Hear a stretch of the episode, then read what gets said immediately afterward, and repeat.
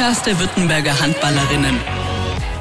In Folge 2 spreche ich mit Kim Neitzinavicius. über die Leistungsdichte in der Handball-Bundesliga der Frauen. Es wäre natürlich, glaube ich, für den deutschen Frauenhandball erstrebenswert, wenn wir mehr Vollprofis hätten und das nicht nur auf zwei oder drei Mannschaften in der Liga, ähm, wie es momentan ist, ausgebreitet ist. Warum sie in Sachen Sichtbarkeit für ihre Sportart noch viel Luft nach oben sieht. Ich glaube einfach, wir müssen dafür sorgen, dass Frauenhandball irgendwie mehr zu einer Marke wird in Deutschland. Und über ihre mutige Entscheidung, Anfang des Jahres 2021 aus der Nationalmannschaft zurückzutreten. Also ich habe von Anfang an gesagt, ich äh, mache den Schritt für mich. Das ist meine persönliche Entscheidung. Ich erwarte davon keiner weiteren Spielerin, dass sie jetzt auf den Zug mit aufspringt. Kim, schön, dass du hier bist. Ja, ich freue mich. Du hast die letzte Podcast-Folge gehört mit Danique, hast du gesagt. Dann hast du auch ihre Frage gehört, die sie direkt an dich weitergeben wollte. Sie war, äh, wen wünschst du dir als Gegner in der Europa League? Im Finale hatte sie, glaube ich, gefragt. Genau, Ne? ja. Ja, ich habe tatsächlich drüber nachgedacht. So einen richtigen Wunschgegner habe ich eigentlich nicht. Ich Aha. habe mich dann zurückerinnert, dass wir, ich weiß gar nicht, wie viele Jahre es schon her ist, es muss auch in der Europa League gewesen sein, mal ganz fürchterlich in Herning E-Cast verloren haben. Aha. Und äh, die sind ja noch dabei und äh, da habe ich gedacht, das wäre doch vielleicht ein, ein schöner Moment für eine Revanche. Ah, du merkst dir so, solche Sachen. Na, selbstverständlich, ja. Gibt es da noch mehr offene Rechnungen? Oh, es gab einige bittere Niederlagen im Laufe der Karriere auf jeden Fall. Mhm. Ähm, ich weiß nicht, warum die mir so hängen geblieben ist, ähm, aber äh, ja, das, das, war schon, das war schon nicht so schön und äh, deshalb äh, gegen dänische Mannschaften spiele ich eh sehr gerne. Äh, ich glaube, das ist immer sehr ansehnlich und deshalb habe ich mir gedacht, wäre das doch ganz nett.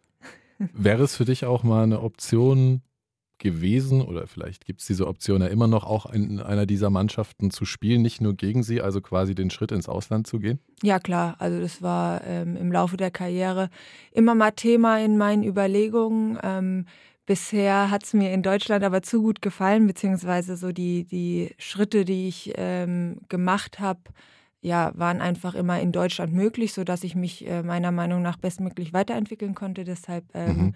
ja, blieb es bislang immer in Deutschland. Und ist es noch eine Option? Äh, ist sicherlich was, was ich äh, in meinen Gedanken noch nicht ganz abgeschlossen hat, ist aber auch nicht so, dass ich jetzt sage, ich muss unbedingt mal in meiner Karriere im Ausland gespielt haben. So ist es nicht, aber Mhm. so ganz aus dem Kopf ist es nicht, nein. Ist es dir wichtig, ähm, in irgendeiner Form nahe an deiner Heimat zu sein? Ich meine, du kommst aus Langenselbold. Mhm. Ist es dir wichtig, dass du sagst, in zwei Stunden bin ich dort? Ähm, es ist schön, dass Mhm. es so ist und dass es auch die letzten Jahre fast immer so war. Also egal ob aus Bensheim, aus Leverkusen oder jetzt hier aus Bietigheim, ich bin wirklich schnell zu Hause und vor allem ist auch meine Familie schnell bei mir. Also der Weg hierher wird öfter gefahren als der, als der von mir nach Hause, das muss man deutlich sagen. Ja. Das ist natürlich sehr, sehr schön, aber ähm, ja, ich, ich sehe es ja auch bei den anderen Mädels, die eben diese Nähe nach nach Hause nicht haben, die bekommen das auch irgendwie hin und das, das, das muss man dann, glaube ich, auch manchmal schlucken eben im, im Leistungssport, dass man dann eben nicht um die Ecke wohnt. Wie bist du ähm, aufgewachsen da in Langenselbold? Für alle, die es nicht so gut kennen, östlich von Hanau ist das. Mhm, richtig? In Hessen. Was war das für eine Jugend? Ähm, das war eine durchgängig von Handball geprägte Jugend. Also meine ganze Familie hat Handball gespielt. Äh, ich habe eine große Schwester, die hat Handball gespielt. Äh, das heißt, ich war immer, wenn es irgendwie ging, in der Sporthalle Mhm. und bin da irgendwie groß geworden. Ähm, bei uns zu Hause am Tisch gab es hauptsächlich das Thema Handball. ähm, ja, also das muss man schon sagen. Also das war, der Weg war irgendwie ziemlich früh klar, den ich gehen möchte, unbedingt. Okay. Äh, also ich wollte, wollte auch immer nur Handball spielen. Es war jetzt nicht so, dass mich da irgendwer zu drängen musste. Ähm, am liebsten hätte ich viermal am Tag trainiert und am Wochenende dreimal gespielt. Mhm. Und ähm, deshalb war die Kindheit sehr vom Handball geprägt. Das war ja Ende der 90er, Anfang der 2000er Jahre. Gab es da diese Option, Handball-Profi auch als Frau zu werden, äh, schon so, dass du gesagt hast, davon kann ich vielleicht auch mal leben eine Zeit lang?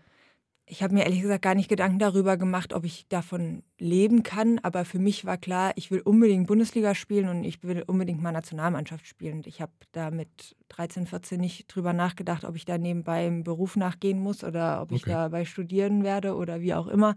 Für mich war klar, ich, ich will das machen und ich, es hatte für mich immer Priorität Nummer eins. Warst du dann überrascht, als du gemerkt hast, vielleicht, ach, man kann sogar damit Geld verdienen, weil das für dich eigentlich gar nicht so äh, im Vordergrund stand? naja, ich glaube, das ist ja nicht so was, was man dann von heute auf morgen irgendwie entdeckt. Oh, hier gibt es auch ein bisschen Geld zu mhm. verdienen. Mhm. Ähm, es hat sich ja einfach so im, im Laufe der Zeit entwickelt. Also dann gab es irgendwann mal das erste Fahrtgeld, wenn die Eltern einen eben sechsmal die Woche dann nach, ich weiß nicht, ich habe dann in Bergen-Enkheim oder in Obereschbach gespielt. Also es waren schon so 40, 50 Kilometer von uns zu Hause und dann war es zumindest ja nett, dass man dann zumindest da irgendwie eine Entschädigung für bekommen hatte, was natürlich äh, erstmal ins Benzingeld der Eltern geflossen ist. Und so hat sich das ja dann einfach im Laufe der Zeit entwickelt und ich bin unglaublich äh, froh darüber, dass es jetzt für mich in den letzten Jahren möglich war, wirklich nur Handball zu spielen. Ich bin absolut der Meinung, dass wenn man das auf professioneller Ebene machen will, dann muss man sich da auch voll drauf konzentrieren können. Und ähm, wenn ich 40 Stunden am, die Woche arbeite, dann kann man meiner Meinung nach nicht von so einer Spielerin erwarten, dass die dann in jedem Training und in jedem Spiel Vollgas geben kann und noch 100 Prozent ihrer Energie hat. Das ist ja in sehr vielen Mannschaften in der Bundesliga auch gang und gäbe, dass die meisten Spielerinnen noch einen Job haben oder studieren. Ähm, hast du dann in dem Fall, wenn du das jetzt so formulierst, wie soll man sagen, Mitleid mit denen? Ich glaube, Mitleid ist das falsche Wort, ja. aber ähm, es wäre natürlich, glaube ich, für den deutschen Frauenhandball erstrebenswert, wenn wir mehr Vollprofis hätten und das nicht nur auf zwei oder drei Mannschaften in der Liga, ähm, wie es momentan ist, ausgebreitet ist. Ähm, es würde sicherlich äh, ja das Niveau der Liga und letztendlich des deutschen Handballs anheben können, aber ich weiß, dass das äh, leichter gesagt als ge getan ist. Ähm, das, das können sich die Vereine natürlich nicht einfach so leisten, äh, ihre Spieler alle zu Vollprofis zu machen ist, glaube ich, auch vielen gar nicht so bewusst, dass äh, viele Frauen, die Handball spielen in der Bundesliga, tatsächlich einen 40-Stunden-Job noch nebenher haben. Ist vielleicht auch mal ganz gut, es an der Stelle zu erwähnen. Du hast schon mit 17 in der zweiten Liga bei Obereschbach und auch in Bensheim gespielt, äh, dein Abitur nebenher gemacht. Wie kriegt man das alles unter den Hut? ja, ich bin mit 16 damals von zu Hause ausgezogen und bin nach Bensheim gegangen. Mhm. Und ähm, naja, ich sage ehrlich, ich habe da dann in der WG gewohnt und äh, wir haben Handball gespielt und wir haben auch immer mal gefeiert. Also äh, die Schule hatte bei mir zu der Zeit nicht die allerhöchste Priorität, aber ja. ich habe mich ähm, irgendwie durchgemogelt. Das war, das war so ein bisschen der Deal mit den Eltern, dass wir, dass wir das schaffen. Und äh, ich habe mein Abitur geschafft. Darüber bin ich sehr, sehr froh und ähm, habe dann später in Leverkusen ja auch noch eine Ausbildung dran gehängt. Also es war, es war mir dann schnell bewusst, dass ich äh, irgendwas in der Hand haben muss und bin froh, dass ich das zum Anfang meiner Karriere dann so durchgezogen habe. Ja. Diese WG, von der du gerade gesprochen hast, muss man sich das vorstellen wie eine Studentinnen-WG? Geht es da auch ab oder war 20 Uhr äh, das Licht aus und ihr wart alle im Bett? Na, mal so, mal so. Also wir waren schon, wir waren schon auch Leistungssportler, ja. Also ja. Ähm, es war klar, dass man am nächsten Tag Spiel ist, dann, dann ist da Ruhe. Aber ähm, ein Sieg haben wir da durchaus dann auch mal gefeiert. Ich habe mir noch überlegt, viele gute Freundschaften bilden sich ja normalerweise auch sehr früh durch Zech, die, die Partynächte und äh, irgendwie bleiben dann ein, zwei Leute hängen. Haben Sportlerinnen andere Freundschaften, äh, weil sie ja schon dieses etwas diszipliniertere Leben führen müssen? Mm, ich glaube nicht unbedingt andere Freundschaften, aber ich glaube, äh, man erkennt einfach gut im Laufe der Zeit, was die wahren Freundschaften sind. Also ähm, es kommt so oft vor, dass du nur ein, zwei Jahre in der Stadt oder in einer Mannschaft spielst, mhm. dann wechselst du oder die Freundschaft, die du gerade gebildet hast, die zieht dann irgendwie ins Ausland oder wie auch immer. Und ähm, deshalb ist es natürlich immer schön, wenn man sich mit seinen Mannschaftskolleginnen gut versteht. Aber ich glaube dann wirklich, die Freundschaften, die sich dann bilden, die sind rar. Und ähm, wenn man aber dann mal welche hat äh, dann, und es schafft, die dann eben auch über viele Jahre zu pflegen, dann sind es auch richtige Freundschaften. Ja. Wenn du als junges Mädchen auch schon so früh mit 17 relativ hoch mitgespielt hast, äh, würdest du sagen, das hat dich früher reif gemacht als andere in deinem Alter?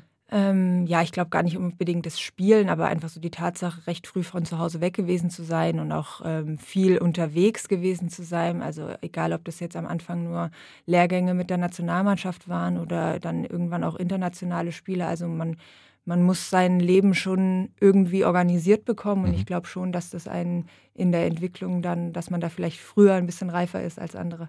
Welche Rolle hast du jetzt mittlerweile in äh, deiner Mannschaft, der jetzigen? Was würdest du sagen? Äh, mehr die reife, ruhige oder noch die jung gebliebene, ehrgeizige? äh, ja, ich glaube, ich bin schon eher die reife geworden. Also ich war schon immer eher so ein, ruhiger Mensch, der Sachen auch gerne mit sich ausgemacht hat und äh, mhm. ich muss nicht irgendwie im Mittelpunkt stehen und alle gucken auf mich und ich erzähle die großen Geschichten oder so. Okay. Ähm, Das heißt, ich, ich habe es gern strukturiert, ich habe es gern organisiert, ich weiß gerne am Montag, wie meine Woche aussieht. Und ähm, ja, ich glaube, so Leute braucht man auch in der Mannschaft, aber wir haben auch das Gegenteil und das ist auch gut so. Interessant jetzt, weil du ja auch äh, lange Zeit Kapitänin warst, sowohl bei der SG als auch bei der deutschen Nationalmannschaft. Äh, für jemanden, der eher introvertiert ist, auch gar nicht die einfachste Rolle vielleicht dann? Ja, also ich glaube, ich habe das so ausgeübt, wie das für mich sich richtig angefühlt hat. Also wenn es drauf ankam, ähm, mal deutliche Worte zu finden, dann habe ich das auch gemacht. Das kann man aber meiner Meinung nach auch in einem ruhigen Ton machen. Da muss ich nicht irgendwie unauthentisch da irgendwie rumbrüllen mhm. oder so. Mhm. Ähm, ich habe das ja in beiden Mannschaften, wie gesagt, so gemacht, wie sich das für mich gut angefühlt hat und ähm, ja, bin da mir irgendwie selbst, glaube ich, treu geblieben. Gut, wo wir schon dabei sind bei Entweder-Oder-Fragen, reife, ruhige oder jung gebliebene Ehrgeizige, zocken wir doch eine Runde. Okay. Schnelle Mitte. Zehn weitere Entweder-Oder-Fragen und deine Antworten. Trainingsanzug oder Kleid? Trainingsanzug. Samstag oder Sonntag? Äh, Samstag. Dann hat man noch den Sonntag. Sehr gut. MHP-Arena oder Sporthalle am Viadukt? MHP-Arena. Ich kann dir keine coolere Halle sagen, in der ich in den letzten Jahren gespielt habe. Die hat für mich die optimale Größe für den Frauenhandball, die hat eine überragende Stimmung, auch wenn sie nicht voll ist. Wenn sie voll ist, mhm. ist es unfassbar toll. Deshalb ist für mich echt eine der besten Hallen, in denen ich jemals gespielt habe. Ändert das was so am Grundgefühl, wenn man in die Halle reinläuft? Äh, freut man sich dann anders auf das Spiel?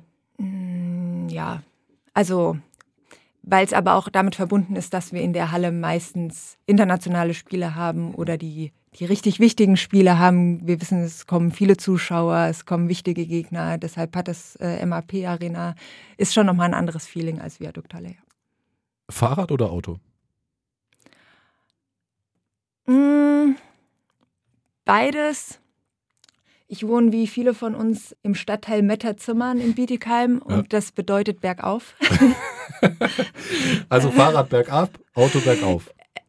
Sowas schön, ja. Sowas okay. schön. Baden-Württemberg oder Hessen? Ähm, Baden-Württemberg.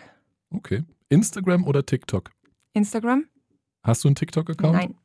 Wie viel Zeit steckst du in deinen Instagram-Account? Sehr wenig. Also ähm, einige Zeit zum Gucken von anderen Sachen, aber in meinen eigenen sehr wenig. Husten oder Schnupfen? Was ich lieber hätte, oder? genau, also das kleinere Übel in dem Fall. Ähm, lieber Schnupfen. Wenn ich huste, dann weiß nicht, dann kann mein Freund nicht schlafen und dann ich auch nicht und dann lieber ein bisschen in Nase laufen und schnupfen. Okay, Cornflakes oder Nachos? Cornflakes mit Kakao. Mit Kakao? Mhm. Mhm. Grinch oder Nikolaus? Nikolaus. Familie oder Karriere? Familie. Wenn beides zusammenpassen soll, also Familie und Karriere, da braucht es ja in deinem Fall zum Beispiel auch einen flexiblen Partner, der mal bereit wäre, grundsätzlich den Wohnort zu wechseln. Wie führt man eine Beziehung als Profisportlerin? Ja, genau den habe ich glücklicherweise. Also wirklich einen sehr flexiblen Partner, ähm, dessen Berufsleben sich glücklicherweise auch optimal mit meinen Karrierenschritten äh, übereingestimmt haben. Mhm. Ähm, das heißt, er ist damals schon zu mir nach Leverkusen gekommen ähm, und als wir hier nach Bietigheim gezogen sind, hat er dann hier auch einen Job ähm, an der Schule bekommen. Er ist Lehrer, wurde hier verbeamtet, ähm, trainiert jetzt hier auch eine Handballmannschaft. Das heißt, ich habe da den optimalen, flexiblen Partner, der äh, glücklicherweise schon jahrelang an meiner Seite ist. Ist das eine glückliche Fügung und damit eine Ausnahme bei euch? Wie beobachtest du das bei deinen Mannschaftskolleginnen? Außen, ja, also glückliche Fügung auf jeden Fall. Ich habe viele Mannschaftskolleginnen jetzt oder auch gehabt, die Fernbeziehungen führen und das teilweise in andere Länder, wo du dann deinen Partner vier, fünf Mal im Jahr vielleicht zu sehen bekommst. Mhm. Äh, klar, bin ich super glücklich darüber, dass es bei uns anders ist. Ja. Trotzdem heißt das für ihn ja wahrscheinlich erstmal viel Verzicht und äh, sich hinten anstellen. Mm, also ich glaube, in meinem Fall war das einfach von Anfang an klar. Also ich habe es schon vorhin gesagt, für mich war Handball immer absolute Nummer eins ja. und äh, deshalb war auch früh klar, dass der Partner sich da irgendwie, was heißt anpassen muss. Äh, das war ja keine Pflicht. Ja dass er jetzt mit hier mit mir hierher zieht oder so. Ja, also das würde auch irgendwie funktionieren, wenn er woanders wohnen würde. Da mhm. bin ich mir, da bin ich mir ganz sicher. Aber ich glaube schon, dass ähm, der Partner immer irgendwie ein gewisses, ja, eine Akzeptanz irgendwie mitbringen muss. Ich meine, wir sind so unfassbar viel unterwegs. Wir sind im Training, wir sind an Weihnachten. Wir haben eigentlich keine, keine Entscheidungsmacht über, über unsere freien Tage und so. Und ich glaube, das ist für jemanden, der beispielsweise überhaupt nicht aus dem Sport kommt, äh, dann natürlich erstmal schwieriger zu akzeptieren. Ähm, aber wie gesagt, bei mir lief das zum Glück alles sehr gut. Ist es dann trotzdem so, weil du eben am Wochenende oft auch unterwegs bist, Freitag bis Sonntag, dass ihr euch irgendeine Art von Wochenende unter der Woche nachbaut, damit man da wenigstens noch so eine Zeit zusammen hat? Ähm, wir können uns über Zeit zusammen, äh, glaube ich, echt nicht beschweren. Also meine, mein Freund ist Lehrer und okay. ähm, hat, äh, da kriege ich jetzt wahrscheinlich Ärger für, aber hat, glaube ich, den entspanntesten Stundenplan, den man haben könnte. Okay. Auch wenn er natürlich unfassbar viel zu Hause korrigieren muss. Mhm, aber, also wie gesagt, ähm, ähm, wir wohnen hier zusammen. Ich kann mich wirklich nicht über, über gemeinsame Zeit beschweren, wenn ich mir da, wie gesagt, Mannschaftskolleginnen angucke, die irgendwie Fernbeziehungen führen und ihren Freund dann einmal in zwei Monaten oder so zu sehen bekommen. Wie organisiert man sein Beziehungsleben? Wie gut organisiert war denn der Spitzenfrauenhandball damals, 2011, als du erstligareif warst und nach Leverkusen gegangen bist? Ähm, ja, ich habe das Gefühl, dass sich in den letzten Jahren im Frauenhandball zu wenig getan hat, auf jeden Fall. Ich glaube, wir könnten von der Entwicklung her weiter sein. Klar, jetzt natürlich auch alles noch pandemiebedingt, was weniger Zuschauer etc. angeht, aber ich glaube schon, dass sich auch das Niveau in der Liga ja, und auch einfach viele Dinge drumherum nicht so entwickelt haben, wie sie es wie vielleicht hätten machen können und wir deshalb ähm, nicht so weit weg sind von dem, was 2011, wie es 2011 lief. Das sind deutliche Worte. Woran glaubst du, liegt das? Ich, ja, ich glaube einfach, wir müssen dafür sorgen, dass Frauenhandball irgendwie mehr zu einer Marke wird in Deutschland, dass wir ähm, ja in erster Linie sichtbarer gemacht werden, ähm, was natürlich äh, am einfachsten über Fernseh läuft. Mhm. Ähm, ich meine, wir sehen es jetzt, es wird eine Weltmeisterschaft in Spanien gespielt und hier kriegt es niemand mit. Ähm, also es ist ja im Fernsehen gar nichts zu sehen. Ich finde auch, dass so die Berichterstattung drumherum mehr sein könnte. Ähm, ja, und da glaube ich einfach, da müssen wir, da müssen wir irgendwie ran. Da müssen auch die, die Vereine miteinander arbeiten. Da muss die, die HBF mit dazu, äh, dass einfach äh, ja, Frauenhandball da nochmal einen, Schritt nach oben macht und ähm, wir da, ja, glaube ich, dann letztendlich alle von profitieren können. Das ist ja bisher eine Sache, die oft auch bei den Vereinen selber hängen bleibt. Also zum Beispiel die Übertragung äh, von euren Ligaspielen zu organisieren, das ist ja dem Verein selbst überlassen ergo jedem Verein in der Bundesliga und dadurch gibt es ja auch ein großes Gefälle in der Qualität der Übertragungen. Wie siehst du da den Standard? Also man muss ja erstmal froh sein, dass es überhaupt inzwischen die Möglichkeit gibt, dass wir alle Spiele sehen können und dass wir auch dann real life nochmal die Spiele sehen können, was für uns ja, ja. Äh, cool ist, weil wir oft doch oft zeitgleich spielen und wir uns dann zumindest interessante Sachen dann später nochmal angucken können. Ähm, ich bin auch der Meinung, lieber, lieber ein parteiischer oder ähm, nicht so guter Kommentator als, als gar keiner. Ähm, weil ich meine, wie wollen wir Leuten, die vielleicht nicht so viel Ahnung von Handball haben, unsere Sportart näher bringen, wenn sie, wenn sie nur ein Bild zu sehen haben oder überhaupt nicht mal erklärt bekommen, was, was passiert da jetzt überhaupt. Mhm. Deshalb ähm, finde ich auf jeden Fall alles, was, was in die Richtung geht, Übertragung mit Kommentar, auch so Sachen wie jetzt hier der Podcast oder so, ich finde, das geht absolut in die richtige Richtung, damit, damit ja eben Aufmerksamkeit kommt und äh, vielleicht jemand, der halt mal zufällig dann sich was anschaut oder was zu hören bekommt, dann denkt auch, Mensch, das hat mir Spaß gemacht, das erzähle ich weiter und äh, nächstes Mal schalte ich auch wieder ein. Welche Argumente siehst du denn, gibt es im Frauenhandball, die das auch rechtfertigen, mehr sichtbar zu sein, Übertragungs- Fenster äh, zugesprochen zu bekommen? Naja, ich glaube, jeder, der schon mal äh, in der MAP-Arena bei einem Spiel bei uns war, ähm, wo es ordentlich zur Sache geht, vielleicht ein, ein enges, spannendes Spiel. Ich glaube, die wenigsten haben das bereut, dass sie da waren. Also mhm. ich glaube, wir üben äh, durchaus einen attraktiven Sport aus. Wir sind in der Lage, Leute zu begeistern und ähm, ich finde deshalb, ähm, ja, sollten die Leute da auch äh, gerne immer öfter zu uns kommen. Definitiv, kann man nur unterstreichen. Nochmal kurz zurück zu deiner Zeit in Leverkusen. Wir haben sich äh, die fünf Jahre dort geprägt. Ja, sehr, glaube ich. Also ich glaube, der, der Wechsel in die erste Liga kam dann für mich ähm, zum richtigen Moment. Ich hatte dann, wie gesagt, mein Abitur abgeschlossen, ja. in der zweiten Liga auch äh, gute Spiele gemacht und war dann einfach froh, noch in die erste Liga ähm, wechseln zu können. Ähm, habe dann da nebenbei äh, meine Ausbildung gemacht, was wie ich vorhin schon gesagt habe, nicht, nicht immer einfach war, mhm. 40 Stunden zu arbeiten und dann äh, irgendwie auch noch zwei Trainingseinheiten reinzubringen. aber ähm, ich habe es irgendwie hingekriegt. Ich bin da zur Nationalspielerin geworden. Ich hatte da wirklich unfassbar viele gute Spiele. Wir hatten zu der Zeit zum Beispiel ähm, größtenteils auch noch dieses Playoff-System. Mhm. Das heißt, wir hatten da echt das ein oder andere Do-or-Die-Spiel, ähm, an das ich mich gerne zurückerinnere. Und deshalb war das auf jeden Fall äh, eine Zeit, die mich sehr geprägt hat, ähm, an die ich auch gerne zurückdenke. Deine Ausbildung hast du gemacht in welchem äh, Bereich? Als Sport- und Fitnesskauffrau äh, bei den Fußballern von Leverkusen. Okay. Ja. Wie siehst du äh, Leverkusen aktuell, dein Ex-Verein? Ja, eigentlich ist, ich meine, Leverkusen ist absolut ein Ausbildungsverein und ich glaube, sie zeigen Jahr für Jahr, auch gerade in ihrer Jugendarbeit, dass sie das hervorragend machen. Ähm, ich glaube, dass sie bestimmt mit ihrer momentanen Tabellenplatzierung nicht ganz zufrieden sind und ähm, da sicherlich auch äh, höher angreifen könnten, als es jetzt dieses Jahr der Fall ist. Aber ich freue mich jedes Mal wieder nach Leverkusen zurückzukommen und da zu spielen und einfach zu sehen, wie sich da die jungen Talente entwickeln und dann eben irgendwann meistens den Schritt in eine andere Mannschaft machen. Aber ich glaube, das ist auch ähm, in Leverkusen so gewollt und ähm, da ist man dann auch keinem böse, wenn man, wenn die Spielerinnen dann sagen, danke, danke für die letzten Jahre, dass ihr uns ausgebildet habt und jetzt äh, versucht man eben mal woanders vielleicht auch um einen Titel mitzuspielen. Hast du ja auch gemacht. Ähm, das Interessante ist dabei, ich habe mir mal angeguckt, wie Bietigheim, Leverkusen zu der Zeit platziert waren, wo du gewechselt bist. Äh, und Leverkusen war ich in den Jahren davor immer vor Bietigheim. Bietigheim war ja auch abgestiegen 2011, kam erst 2013, 14 zurück. Und du bist 2016 zum damaligen Tabellenvierten äh, der Abschlusstabelle Bietigheim gewechselt. Mit welchem Gefühl oder welcher Erwartung? Also dachtest du damals schon, dass das so erfolgreich sein wird, dieses Projekt? Ja, also das war, das war ja abzusehen.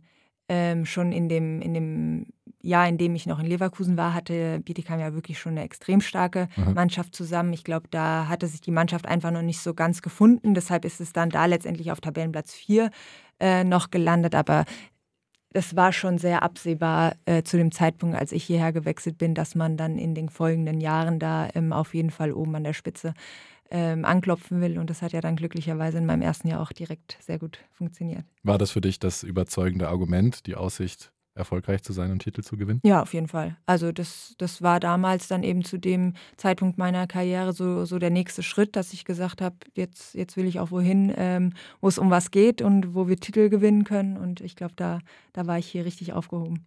Und dann äh, warst du da als Spielerin mit dem schwierigen Namen und dazu passt unsere nächste Kategorie. Glanzparade. Drei Vorurteile oder Klischees und deine Antworten darauf. Es musste natürlich wenigstens hier an dieser Stelle das erste Klischee äh, zu deinem Namen kommen. Dein Nachname ist so schwer, für den muss man studiert haben. ähm, also ich finde tatsächlich, ganz so schwer ist er gar nicht. Also wenn man sich konzentriert und ja. ihn Buchstabe für Buchstabe liest, dann kommt das Richtige bei raus. Also ähm, man, man muss da nicht sich, es ist kein Zungenbrecher und nichts. Man muss sich nur ganz kurz damit beschäftigen und dann kriegt man den eigentlich auf die Reihe. So ging es mir tatsächlich auch. Beim ersten Mal hinschauen dachte ich, geht nicht. Aber wenn man ihn dann einmal hört, dann sieht man, okay, die Buchstaben kommen eigentlich chronologisch, äh, passt alles. Trotzdem, jetzt mal der Paketbote zum Beispiel. Der hat ja nicht die Zeit, sich da mal mit in Ruhe auseinanderzusetzen. Wie oft verzweifelst du daran, deinen Nachnamen zu buchstabieren? Also dem, dem Paketboten bin ich überhaupt nicht so böse darum. Aha. Aber ähm, so nach, wie viele Jahre spiele ich jetzt Bundesliga? Ich glaube zwölf Jahre Bundesliga.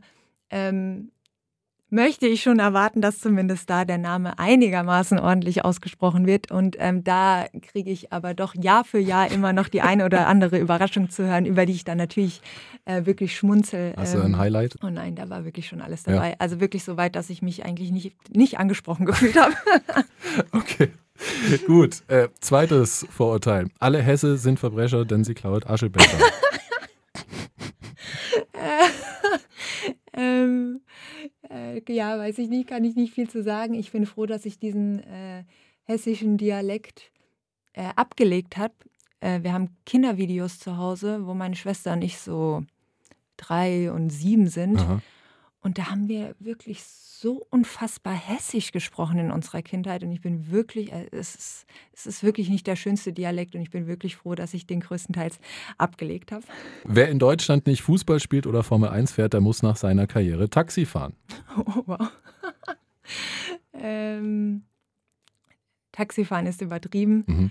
Ähm, aber ja, es ist schon, schon offensichtlich so, dass äh, wir nach der Karriere nicht die Füße hochlegen können. Ja.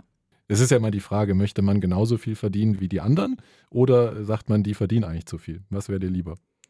Ähm, bezogen auf Fußball, die verdienen auf jeden Fall zu viel, denke ich. Mhm. Ich würde mich auch nicht nach meiner Karriere mit 35 ähm, zu Hause nur noch auf die Couch legen wollen. Also das steht außer Frage, aber ich glaube schon, dass, ähm, dass ähm, Gehälter im Frauen-Männer-Vergleich und auch im internationalen Vergleich äh, auf jeden Fall noch anpassungswürdig sind und dass man da hoffentlich in den nächsten Jahren irgendwie auch noch, auch noch was machen kann, damit eben nicht so viele Spielerinnen in der ersten Bundesliga Frauen neben Hm. dem Handballspiel noch 40 Stunden arbeiten müssen. Es gibt da ja politische Lösungen oder auch seitens des Verbandes Mechanismen, die man einsetzen könnte. Wen siehst du da in der Verantwortung? Ähm, ja, ja, das ist irgendwie eine Kombination aus allem, denke ich. Also ich bin unfassbar glücklich darüber, dass mich äh, die Deutsche Sporthilfe über pff, bestimmt 15 Jahre meiner Karriere ähm, da begleitet hat Mhm. und mir auch ja finanziell geholfen hat. Äh, das sind auf jeden Fall ja einfach Hilfestellungen, die man als junge Spielerin braucht, aber eben auch viele von uns dann noch eben im Laufe, Laufe der Karriere, wenn man, wenn man in Anführungszeichen nur studiert, Ja. ähm, ist man eben ja da auch eben noch auf einen gewissen Zuschuss angewiesen und deshalb bin ich froh, dass es sowas gibt wie die Deutsche Sporthilfe, die uns da auf jeden Fall äh, sehr unterstützt. Die aber auch so ein bisschen der Lückenbüßer ist und abfängt, was eigentlich falsch läuft. Ne? Absolut. Ja. Gibt es für dich denn schon einen Plan für das Leben danach? Nein, äh, tatsächlich nicht. Ich bin äh, noch äh, absolut offen, äh, was das angeht. Ich kann dir noch nicht sagen, wo ich später mal wohnen möchte, äh, was ich später mal arbeiten möchte. Äh, das wird sich bestimmt so in den nächsten Jahren alles ein bisschen bilden und ein bisschen festigen, aber Stand jetzt kann ich dir da noch keine präzise Antwort drauf geben. Kommen wir mal äh, zu den körperlichen Spuren und Blessuren, die so eine äh, Karriere, auch eine längere Karriere wie deine, äh, hinterlässt. Du hast auch schon heftige Sachen durchlebt, mehrere internationale Turniere verpasst wegen Verletzung. 2017 im Eröffnungsspiel der WM nach 140 Sekunden das Kreuzband gerissen. Wie hart war das? Puh, ah, das war schon hart. Ähm, ich weiß nicht, ob es einen bescheideneren Moment hätte geben können, wo das passiert. Ja. Also das war, wir haben uns so, so lange auf dieses Turnier gefreut und da wirklich hart drauf hingearbeitet. Ich habe, glaube ich, noch nie so hart trainiert wie in dem Jahr vor, vor der Weltmeisterschaft. Ich war, glaube ich, körperlich in dem besten Zustand, den ich hatte. Mhm.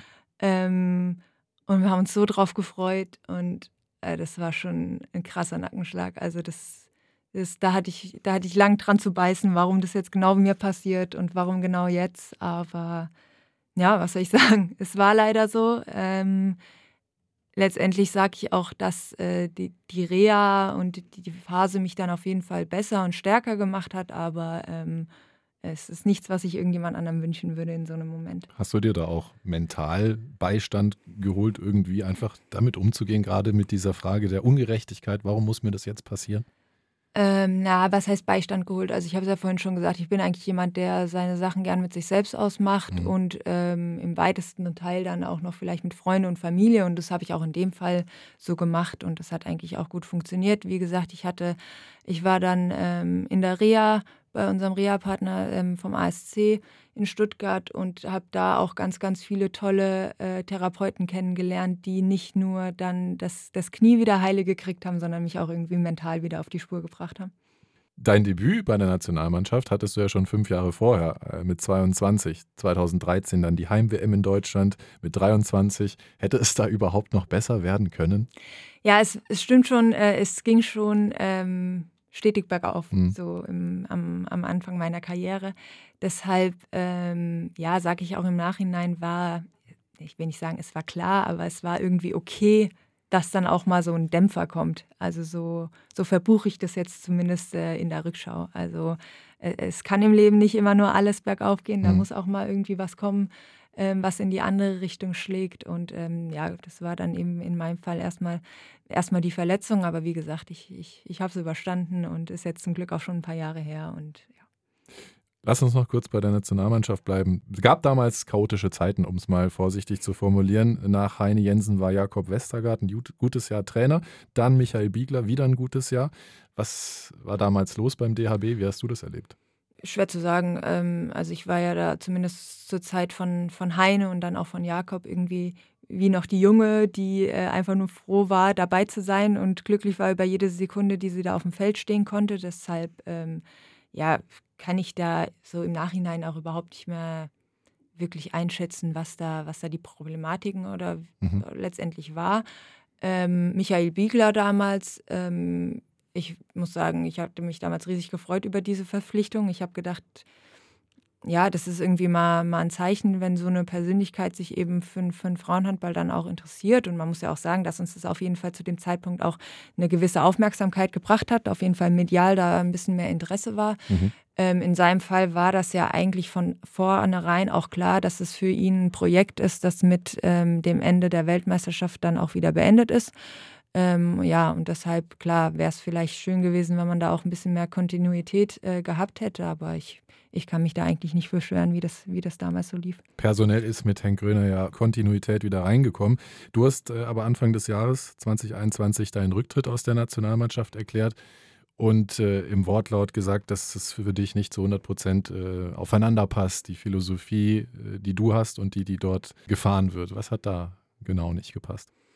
Hm, ich habe zu dem Zeitpunkt, glaube ich, dann zehn Jahre Nationalmannschaft gespielt und ähm, habe einfach im, in den letzten Jahren dann gemerkt, dass ich irgendwie nicht mehr das Feuer so verspürt habe und auch in der Regel von Lehrgängen mit einem schlechten Gefühl und mit schlechter Laune abgereist ist, weil das dort einfach nicht so gelaufen ist, wie ich mir das bei einer Nationalmannschaft wünsche. Und ähm, das habe ich, ähm, glaube ich, in einem ehrlichen Gespräch ähm, so geäußert. Und die, ja, die Schlussfolgerung war daraus eben, dass äh, eine Zusammenarbeit da so nicht weiter möglich ist. Und deshalb habe ich äh, mich für den Schritt entschieden, der mir absolut nicht leicht gefallen ist. Und ähm, ich mache auch keinen Hehl daraus zu sagen, dass es für mich auch jetzt schwierig ist zu sehen, äh, wie alle Mädels in Spanien eine WM spielen. Und ich, mhm. ich bin jetzt hier, aber ich habe die Entscheidung getroffen. Ich bin da immer noch absolut fein mit und bin auch stolz drauf, die getroffen zu haben, weil ich bin auch der Meinung, man muss in einem gewissen Alter dann mal für seine Meinung einstehen und darf die auch äußern. Und ähm, deshalb äh, ist es für mich absolut okay, wie das jetzt so gelaufen ist.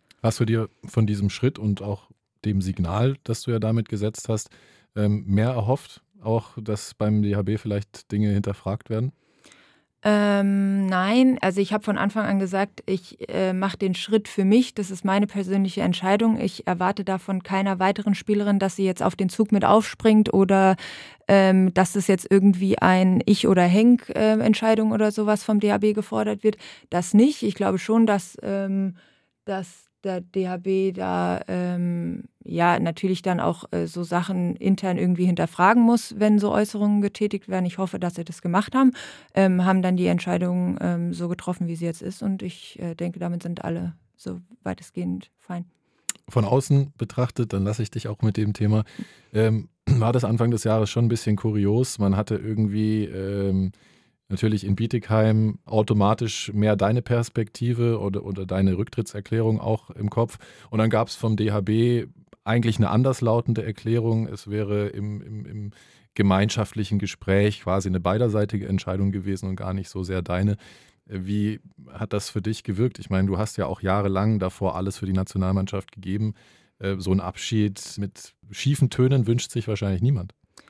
Äh, nein, natürlich nicht. Also äh, wenn man so viele Jahre, und das kann ich wirklich äh, behaupten, seinen, seinen Körper und all seine Motivation und seine Energie da hat reinfließen lassen, ähm, dann wünscht man sich natürlich einen anderen Abschied. Aber da sage ich auch ehrlich, das ist ja jetzt letztendlich dann auch ein bisschen meine eigene Entscheidung gewesen, mhm. dass ich den Weg äh, so gehe, wie ich ihn gegangen bin. Und da muss ich die, die Kröte halt eben schlucken, dass ich dann irgendwie nicht so wie beispielsweise jetzt Uwe Gensheimer, äh, der das auch absolut verdient hat, da von der vollen Halle letztens beim Tag des Handball verabschiedet wird. Ähm, Wäre natürlich was gewesen, was ich mir auch äh, zum Ende der Karriere äh, wünschen würde, aber ich ähm, ja, kann es auch absolut überleben, wenn es nicht so ist. Du bist ja erst 30. Ein Comeback ist ja grundsätzlich vielleicht noch gar nicht ausgeschlossen. Ja. Ja, schön. Von der äh, Philosophie von Henk, die vielleicht nicht ganz zu deiner gepasst hat, zu der von Markus äh, in Bietigheim, wie sehr passt die denn?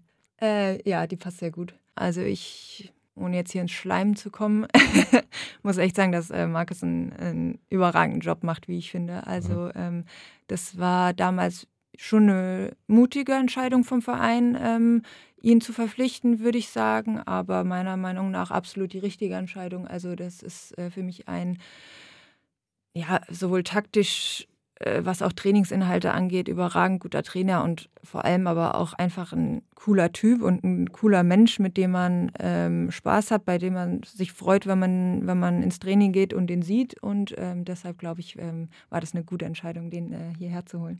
Innenleben. Wer würde wahrscheinlich? Es geht darum, welcher deiner Mannschaftskolleginnen du das, was ich jetzt sage, am ehesten zutraust. Okay. Wer würde wahrscheinlich im Mannschaftsbus am lautesten schnarchen? Oh, Schnarchen. Na, von uns Mädels natürlich niemand. Klar. Ich weiß nicht, ob sich Markus und Freddy da vorne manchmal irgendwie ein Battle liefern. Ich sitze recht weit hinten, deshalb habe ich davon leider noch nichts mitbekommen. Ihr habt ja auch immer längere Nachtbusfahrten, so wenn man in Montenegro spielt oder so. Schläft man da gut? Ja, da bin ich der, der richtige Ansprechpartner, weil ich kann unfassbar schlecht im Bus schlafen. Also mhm. ich äh, habe äh, hunderte Situationen erlebt, wo gefühlt der Busfahrer nicht der einzige wache Mensch in dem Bus ist. Ähm, ja. Also ich kann wirklich sehr, sehr schlecht im Bus schlafen. Boah, anstrengend. Wer würde wahrscheinlich seine Schuhe zwei Wochen lang nicht aus der Tasche räumen? Boah. Weiß ich nicht. Ich kann dir das Gegenteil sagen. Mhm. Ich habe äh, zu Beginn der Saison einen Blick in Jenny Behrens Tasche geworfen. Mhm die hat da richtige Fächer drin. Das ist die mit Abstand sortierteste Tasche, die ich jemals gesehen habe. Also Jenny auf jeden Fall nicht. Sehr gut, das werde ich mir merken, wenn sie dann hier ist. Frage ich sie mal danach nach ihrem Ordnungssystem. Wer würde wahrscheinlich Kuchen für die ganze Mannschaft backen? Einfach so. Xenia. Xenia hat einen Thermomix, mhm. deshalb ist es ja quasi der Thermomix, der es macht. Aha. Und schmeckt das dann auch? Ja, das schmeckt. Die bringt oft was mit. Aber wir haben ja auch die Regel, dass immer der der, der zuletzt Geburtstag hatte, dem nächsten Geburtstag hinten Kuchen machen muss. Ah. Das heißt, äh, vor Kuchen äh, können wir uns kaum schützen im Training. Also da werden wir oft verwöhnt. Okay. Wer würde wahrscheinlich seinen Weihnachtsbaum selbst fällen? Ich würde mal sagen, Caro kann mich daran erinnern, dass Caro in der Corona-Zeit irgendwann mal ein Foto aus dem Wald geschickt hat, wo sie mit irgendwelchen Baumstämmen rumhantiert hat, okay. weil sie nicht ins Fitnessstudio gehen könnte. Und ich glaube auch, dass das ein netter Familienausflug für die Familie Kutlatsch-Glock wäre. Sie haben es nicht weit zum Waldrand. Äh, wer würde wahrscheinlich bei Wer wird Millionär am weitesten kommen? Puh. Antje ist wahrscheinlich sauer, wenn ich nicht Antje sage. Mhm, okay. die, ist, die ist schon hält sich für super, super schlau okay. und sie ist schon sehr clever. Ich glaube, ich würde Antje hinstellen. Dich selber aber nicht. Mich natürlich auch. Obwohl du früher nicht so häufig in der Schule warst. Aber dafür wird es reichen. Ich habe aufgeholt nach meiner Schulzeit. Und ein Lehrer als Freund ist auch immer ein guter Telefonjoker. Okay. Du kennst die Mannschaft mit am besten, bist ja nach Antje und zusammen mit Luisa Schulze auch am längsten dabei. Verbindet dich mit den beiden und Caro auch noch mehr? Ich meine, ihr seid, glaube ich, wenn ich richtig hingeschaut habe, die letzten vier aus den deutschen Meistermannschaften 2017 und 2019. Ist da noch was von übrig, so im Umgang miteinander? Also im glaube, es ist äh, jedem klar, dass Antje meine beste Freundin ist und dass wir da ähm, eh noch mal eine ganz spezielle Beziehung zueinander haben. Ja. Ähm, zu Schmu, also zu Luisa, ist zu sagen, wir spielen schon zusammen seit wir, ich glaube, 15 sind. Also wir haben jegliche äh, Nationalmannschaften zusammen bestritten. Ähm, deshalb klar haben wir da auch schon, auch gerade auf dem Feld irgendwie äh, eine, eine gewisse äh, Bindung uns über die vielen Jahre erarbeitet. Richtig, Caro kam dann auch irgendwann ja, wir können es bestimmt schon ein bisschen besser als jetzt die Mädels, äh, die dann vielleicht so nach und nach dazugekommen sind. Äh, wie hat sich das Team denn über die Jahre verändert? Ist es internationaler geworden? Ähm, ja, würde ich, doch, würde ich äh, schon sagen, jetzt gerade dieses Jahr auch so mit der Verpflichtung von, von äh, Gavi, von unserer brasilianischen Torfrau, die bringt irgendwie da auch nochmal so was, so was ganz Neues mit rein, was wir irgendwie bisher nicht hatten. Sonst waren wir ja ähm, recht ähm, mit vielen Holländerinnen mhm. bestückt die letzten Jahre. Äh, das hat sich jetzt irgendwie doch ein bisschen internationaler noch verbreitet, ja, das stimmt. Verändert das auch die Teamkultur? Also ich kann mir jetzt zum Beispiel vorstellen, was die Musik in der Kabine angeht, schon mal. Ähm, ja, auf jeden Fall. Also äh, gerade Gavi hat immer mal äh, das Recht, dann ihr Handy anzuschließen. Da ja. kommen dann ein paar andere Töne, als wenn ähm, Antje ihre Mallorca-Musik da laufen lässt. Ähm, also doch, es ist auf jeden Fall so, das sind neue Inputs auf jeden Fall gerade dieses Jahr, die wir da dazu bekommen haben. Verändert sich dann auch sowas wie ein Teamabend oder keine Ahnung, wenn jemand zum Essen einlädt? Das sind ja ganz praktische Dinge, wo man dann vielleicht auch merkt, okay, das ist jetzt nicht mitteleuropäisch. Ähm, ja, doch. Also wenn wir irgendwie mal äh, Kabinenfest oder irgend sowas machen und äh, die eine oder andere Spielerin mal eine Spezialität von zu Hause mit. Caro ist sehr begabt im Backen. Die äh, bringt dann auch immer mal ein paar polnische Sachen mit. Also das, das merkt man schon, dass wir da international gespickt sind. Was wäre denn dein Beitrag? Oh, Krisos und Kartoffeln vielleicht. Okay, klingt gut. Was traust du der Mannschaft diese Saison noch zu? Äh, ja, einiges. Ähm, ich glaube, es geht ja eigentlich jetzt erst richtig los, muss man fast sagen. Äh, ich freue mich riesig auf die Zeit jetzt gerade im Januar, Februar, wo wir wieder englische Wochen haben und äh, eigentlich von Spiel zu Spiel hetzen. Das ist mir viel, viel lieber als jetzt die Phase, die wir zuletzt hatten, in der wir ja, fünf, sechs Tage lang trainieren, bis wir dann endlich mal ein Bundesligaspiel bestreiten dürfen. deshalb, ich freue mich da riesig drauf. ich glaube, die Ziele sind eigentlich klar äh, ausgesprochen. Es gibt jetzt noch drei Titel zu holen und ich glaube, wir haben alle Möglichkeiten, ähm, da bei allen drei oben mit anzugreifen und äh, das ist das Ziel. Und äh, ich hoffe, dass alle Mädels ähm, gesund aus Spanien zurückkommen und dann äh, freue ich mich, wenn es wieder richtig losgeht. Und zu guter Letzt äh, hast natürlich auch du jetzt noch die Gelegenheit, eine Frage in die nächste Folge zu transportieren, die dann mit Markus Gauge stattfinden wird. Ähm, oh je. Ähm, äh, Gaugi erzählt ja viele Geschichten. Äh, vielleicht äh, kann er euch ja auch ähm, irgendwie ein, ein, Highlight aus seiner, aus seiner Zeit als Spieler noch, okay. noch äh, erzählen. Ich weiß, dass er da mal versucht hat, ähm, in, in, irgendeinem Spiel äh, ein Drehertor zu machen. Das ist wie ich mich erinnern kann, etwas missglückt. Vielleicht erzählt er euch die Geschichte dazu auch nochmal. Okay, was ist die Geschichte zu deinem missglückten Dreher? Ich freue mich sehr auf diese Frage. Vielen Dank und danke auch für deine offenen und ehrlichen Worte an vielen Stellen in dieser Podcast-Folge. War wahnsinnig interessant. Dir alles Gute und viel Erfolg weiterhin. Dankeschön. Innenleben. Podcast der Württemberger Handballerinnen.